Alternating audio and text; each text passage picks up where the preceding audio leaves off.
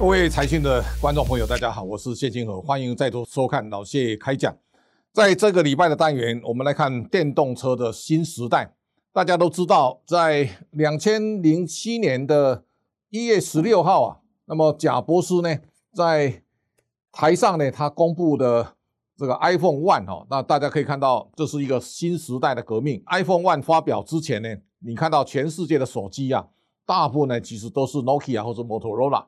我那个时候呢也用的 Motorola 啊，这个你可以看到，当 iPhone One 出来没多久，Nokia 就消失了，而这个 Moto 呢也不见了。我记得在后来啊，这个 Nokia 的执行长，二零一三年召开记者会，他几乎掉眼泪，他说我们没有犯什么错，但是我们消失了啊。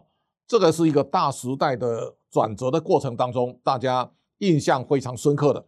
下一个历史上重大的转折点，产业的。一个巨大调整一定会发生在电动车产业。在去年一年当中啊，Tesla 股从一百七十六点九九，它涨到两千三百一十八点四九，然后一股拆成五股之后呢，它最高价涨到九百点四，市值最高啊达到八千五百三十五点七四亿哈。你可以看到它一度超过 FB 啊，Tesla 去年股价上涨七百四十三趴。那任何一个时代呢，在每一个年度当中，它造成的奔腾的景象。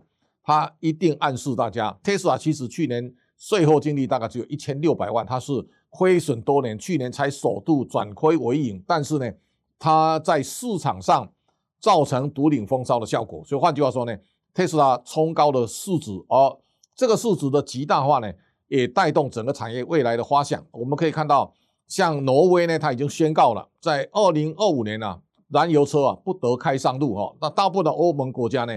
大部分都二零三零，那台湾大概我们跟很多的国家呢，包括中国大陆，大概二零四零。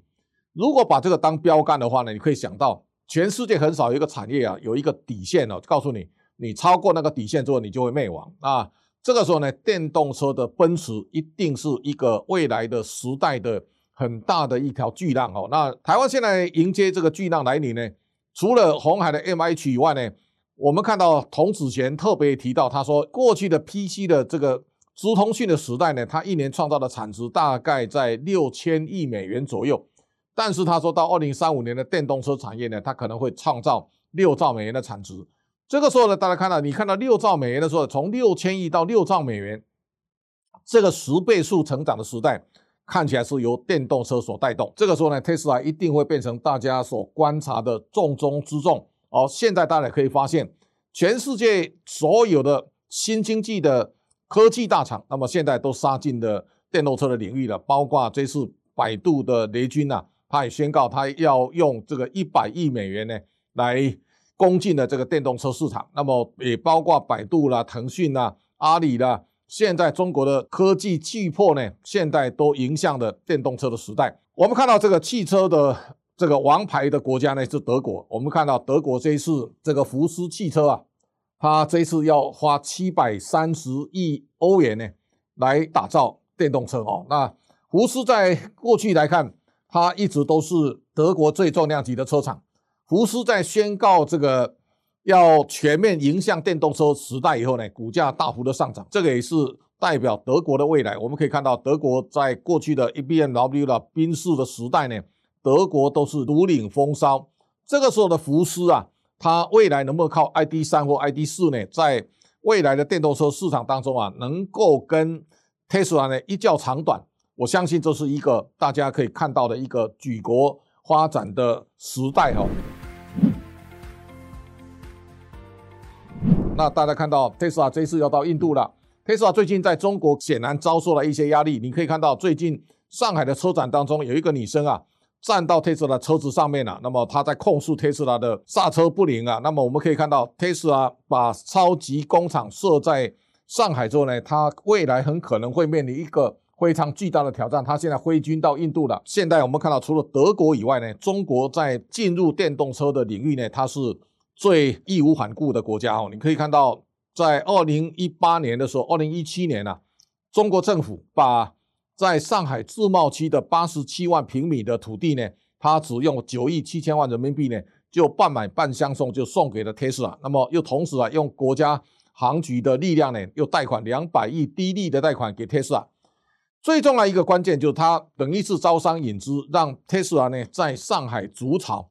特斯拉落脚在上海最大的一个责任呢，它要让中国的整个产业的供应链自主达到百分之一百。这个战略其实非常大大影响台湾。你可以看到我们在。看到特斯拉当年的产业链当中啊，和大跟特斯拉呢供货多年，和大在过去前两年呢，它的 EPS 啊，其实每一年都维持四块钱以上，和大这两年 EPS 都剩在一块多，那这个也可以看得出来，连台湾跟特斯拉过去关系非比寻常的供应链呢，显然在今年这个回合呢，都面对中国的极大压力，所以当中国把这个特斯拉供应链呢在地化、自主化以后呢，台厂。在汽车零组件产业呢，其实我们遭受到非常巨大的压力。我们大可以看到，在过去十年当中啊，中国在发展电动车领域，它已经国家补贴呢达到六千七百六十亿人民币哦，这个是你无法想象，是超重量级的一个国家补贴。而在这种情况之下呢，中国的新能源车啊正在快速发展。比方说，你看到百度现在跟吉利啊合作要造车啊，小米现在也希望能够快速赶上。这个时候，大家还注意到中国的电池产业呢，现在囊括全世界七成的市占率。换句话说呢，电动车未来最重要一个产业在电池跟电池芯。那这个时候呢，大家也可以从这当中啊看看到一个新的变化。台泥这次花了一百亿呢去投资这个镍三元电池哦，这个是台泥跨境这个电动车啊很重要一个表态。同时在这一次的这个储能的系统当中啊。台泥也发动一个收购哈，所以这个对欧洲市场来讲，台泥也是布局在前头。那这个情况来看呢，我相信电动车的未来一定会给大家带来一个非常大的驰骋的空间。汽车跟手机啊，在先天上有最大的不同是，汽车的体积非常庞大。你知道，当你把手机的生产基地设在中国的时候，它可以从中国运送到全世界，所以中国会变成一个手机的超级的代工组装的基地。但是未来的汽车的时代，你知道一个货柜轮啊，大概也装不了多少汽车，所以未来的电动车的时代呢，我们大家可以看到，世界工厂会在各个国家啊，建立一个组装的一个生产基地。红海 M I H 的最大的一个未来的效应啊，它很可能是协助各国来建立生产基地呢。那在这种情况之下，它的 M I H 啊，它变成一个平台，这个平台啊，有助于打破过去红海呢。它的毛利率呢，经常是毛山道士的一个窘境。如果 M H 能够在台湾能够站稳脚步，我相信这是台湾在电动车产业当中啊，下一个非常重要发展的里程碑。红海的成败呢，也攸关台湾的整个 G D P 的生产规模能不能扩大的一个非常重要的关键。我们现在来看台湾的现在的整个经济总量呢，大概在六千亿美元左右。如果电动车能够在台湾形成一个主流产业的话呢，台湾的整个经济规模产量呢，要挑战一兆美元的市值啊，台湾就有希望了。这是带动台湾产业一个发展很重要一个里程碑。那第二个呢，台湾在过去来讲，我们纯代工的一个事业啊非常多。包括在 PC 到手机都是一个纯代工的模式。现在红海的 M I 区呢，它走出一个是一个平台经济。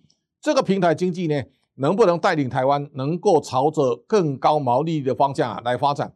我相信这是红海未来在台湾所扮演的角色。那么这一次呢，我们可以了解红海的 M I 区的平台啊，一登高一呼啊，现在有一千五百家公司啊来加入 M I 区的平台。那这个也是台湾可以好好努力去思考的一个新的架构。如果电动车变成台湾的未来产业，那我们要呼吁政府。我们过去呢，在太阳能的时代啊，我们经常把太阳能做成模组，然后呢，太阳能就开始外销。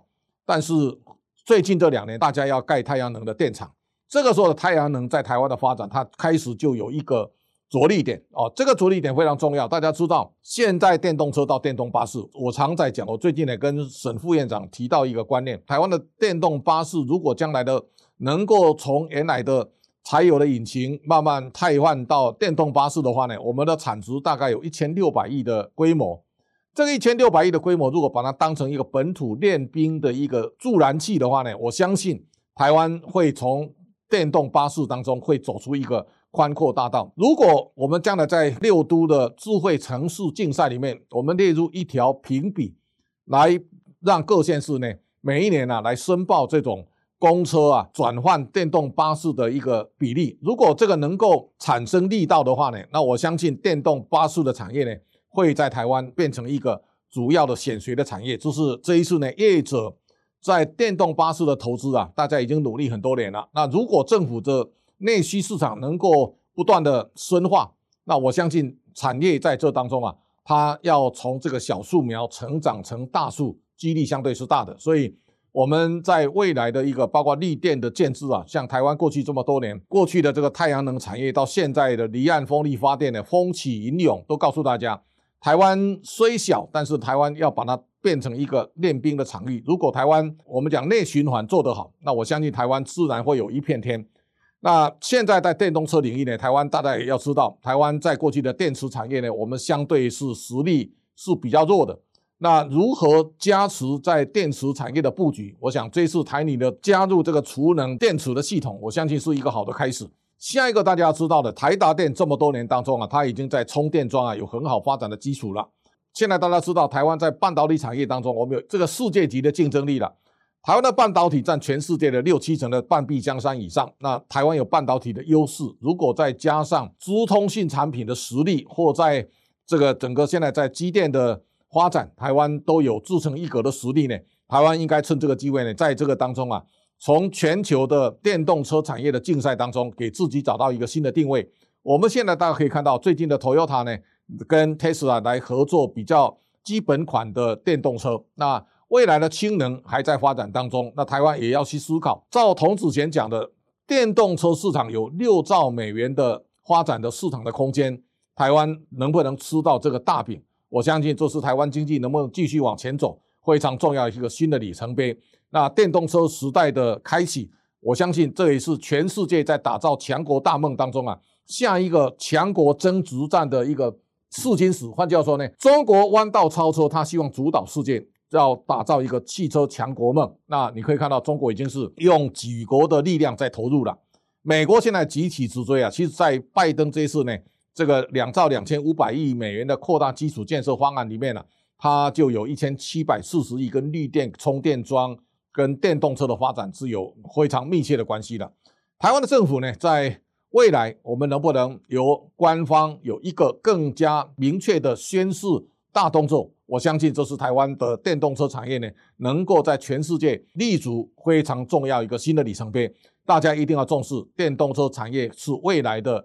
十年产业的一个发展的新主轴，而台湾千万不要在这样一个明日产业已经非常彰显的情况之下呢，台湾单独又掉队，这是我们要给政府一个高度的一个提醒。那么，希望大家用举国之力呢，来共同发展台湾的电动车产业。好，今天的老谢开讲到这里告一段落，感谢大家的收看，下周同一时间请大家继续收看。